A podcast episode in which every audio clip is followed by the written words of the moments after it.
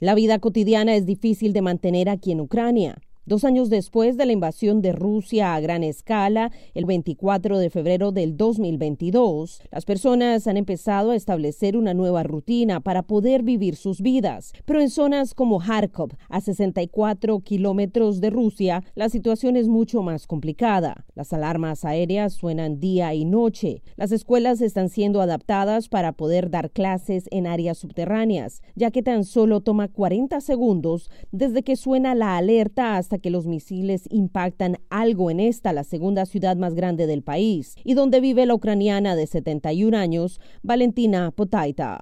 No tenemos dónde escondernos. Vivimos en casas particulares, pero de alguna manera por ahora todo ha estado bien para nosotros. No tenemos un lugar donde escondernos bajo tierra. Y si nos llega a impactar un misil, si es un golpe directo, no hay nada que podamos hacer. Para Dimitro Naumenko, la amenaza durante los primeros días llegó casi a su puerta y esto lo mantuvo en pánico durante meses. Sin embargo, explicó a La Voz de América que las tropas ucranianas han logrado hacer avances, mantener, por lo menos por ahora, no solo el control pero también la seguridad de su ciudad.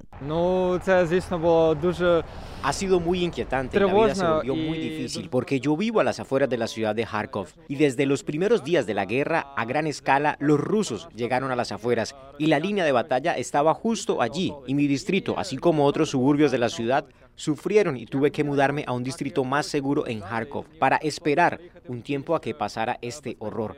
Pero luego, con la contraofensiva de septiembre, todo mejoró. Kharkov empezó a ser bombardeado menos y yo empecé a sentirme más seguro. Los avances, las pérdidas, las prioridades del gobierno de Volodymyr Zelensky son compartidas en canales de Telegram. Asimismo, las personas bajan aplicaciones que han sido creadas con notificaciones de alarmas aéreas. Esto lo hacen las personas locales y también los visitantes, quienes entienden que esta información salva vidas mientras la prensa se enfoca en resaltar a los caídos. Desde la invasión, los canales noticiosos se han unificado creando una programación conjunta. Pero para Ksenia, quien se acaba de graduar de la universidad, es difícil estar todo el tiempo pensando y escuchando sobre lo que está sucediendo en la línea de la batalla.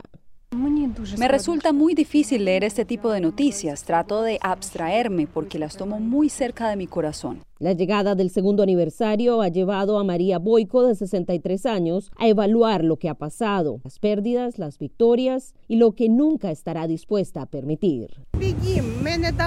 Ganaremos. Nuestra gente ha sido asesinada, pero aún así no les daremos nuestra Ucrania. Cogeremos rastrillos, cogeremos palas e iremos contra ellos. Incluso si no tenemos armas para luchar, lucharemos con palas. En cualquier caso, no le daremos a Ucrania. Ganaremos al 100%. Celia Mendoza, Voz de América, Kharkov, Ucrania.